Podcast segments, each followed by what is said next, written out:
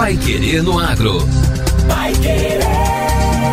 O Jornal do Agronegócio. 91,7. As lavouras de milho foram altamente atingidas por praticamente todas as intempéries climáticas este, este ano, como os ouvintes têm acompanhado aqui no Pai Querer no Agro. Foi seca no período da floração, as geadas próximas à colheita, sem contar o atraso do plantio devido à retirada tardia da soja, perdendo consequentemente a melhor janela para o início da lavoura. O resultado todos já conhecem: uma previsão de quebra que pode superar 50% da colheita no Paraná.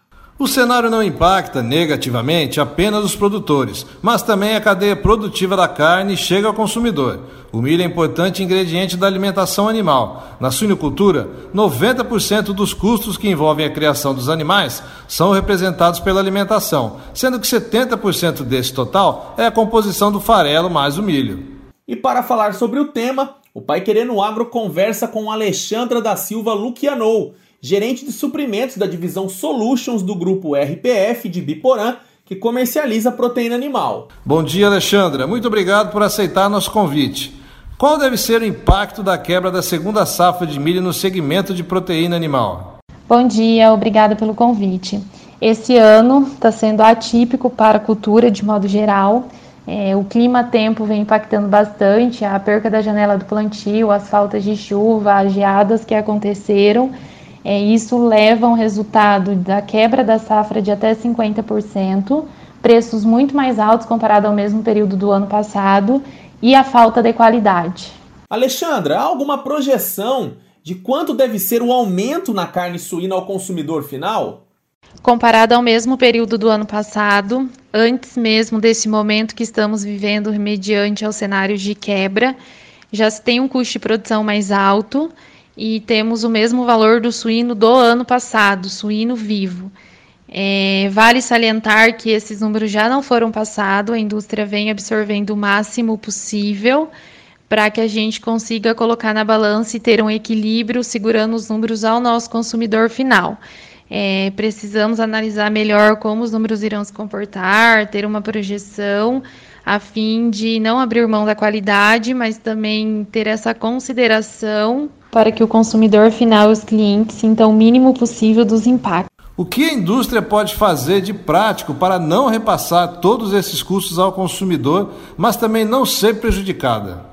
Com todo esse movimento de mercado voltado à falta de padrão do produto, a precificação em alta, a RPF se organizou para atender os nossos integrados é, para ter equilíbrio dos números, tanto por parte da indústria, que em algum momento terá esse repasse quando realmente tivermos a certeza dos números, e garantindo um, um produto de qualidade, que o produtor não sinta os impactos do momento.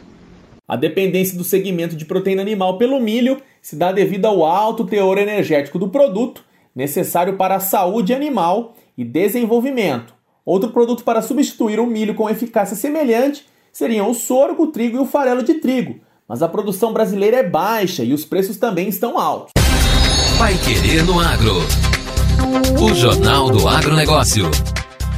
O clima impulsiona crescimento do mercado de defensivos. A área tratada com defensivos agrícolas cresceu 12,3% no segundo trimestre deste ano, comparado ao mesmo período de 2020, chegando a 175 milhões e 200 mil hectares, em meio a adversidades climáticas que atingiram o milho, segundo a safra, divulgou o Sindiveg, que é o Sindicato Nacional da Indústria de Produtos para a Defesa Vegetal. A área tratada representa a multiplicação de área cultivada pela quantidade de aplicações realizadas, o que, segundo a entidade, é a metodologia que melhor reflete o uso efetivo de agroquímicos pelos agricultores. Aumentos nas áreas cultivadas, atrasos no plantio que seria realizado no primeiro trimestre, problemas climáticos típicos do segundo trimestre, como a seca, e também a pressão feita por pragas e doenças no campo, contribuíram para o aumento expressivo da área tratada com defensivos agrícolas. Segundo a análise, o milho elevou participação no total de área tratada de 15% para 28% no comparativo anual. As demais culturas representativas para o setor no período, como algodão, feijão e cana-de-açúcar, tiveram suas parcelas reduzidas. Os insetos foram os grandes vilões, assim como as plantas daninhas, gerando uma competição por nutrientes e água que são mais escassos nesse trimestre. O valor do mercado recuou 2,8% no segundo trimestre, ante igual ao período de 2020, para 1 bilhão e 380 milhões de dólares, pressionado pela desvalorização cambial. Em reais, o total subiu de 6 bilhões e 432 milhões para 7 bilhões e 309 milhões na comparação com abril a junho de 2020. No primeiro semestre, os agricultores do Brasil trataram 148,6 milhões de hectares com defensivos químicos, um aumento de 9,4% sobre o igual período do ano anterior, informou o Sindiveg. Em volume, houve elevação de 7,6% no total de produtos utilizados de janeiro a junho para 472.436 toneladas. Também pressionado pela diferença cambial, o valor de mercado diminuiu 7,9% no período, passando para 5 bilhões e 308 milhões de dólares. A soja representou 31% e os inseticidas 37%. Já na moeda brasileira, houve alta de 13% para 28 bilhões e 462 milhões de reais. Para a safra 2021-2022, que será plantada a partir de setembro, o Sindveg estima que 95% dos produtos já estejam negociados. O faturamento desses produtos deve começar neste mês, quando se aceleram as entregas dos insumos aos distribuidores e às cooperativas. Para a safra 2022-2023, ainda é difícil estimar como será o movimento do mercado, mas há temores relacionados à oferta. Agora, no Pai Querendo Agro. Destaques finais. Com 27 bilhões, Contratação de crédito rural bate recorde no primeiro mês da safra 2021-2022. No primeiro mês da safra 2021-2022, as contratações do crédito rural atingiram 27 bilhões de reais, um aumento de 16% em relação à safra passada. Com o volume contratado em julho, os investimentos somaram 6 bilhões e 800 milhões de reais, apresentando o maior crescimento de 38%. As operações de custeio totalizaram 16 bilhões e 500 milhões de reais, correspondendo a uma alta de 12% em relação ao igual período do ano passado.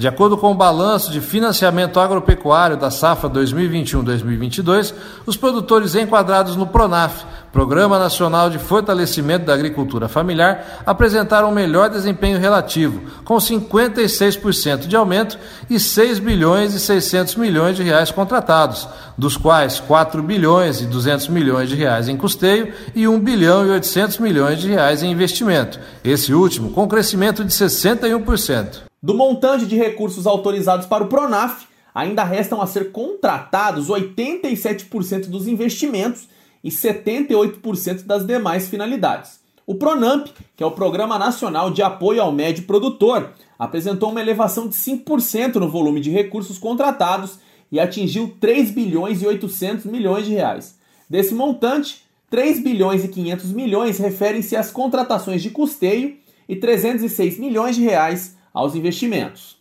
Agora, o saldo remanescente para atendimento a futuras demandas dos médios produtores amparados pelo programa situa-se em 93% para investimentos e 88% para custeio, comercialização e ou industrialização.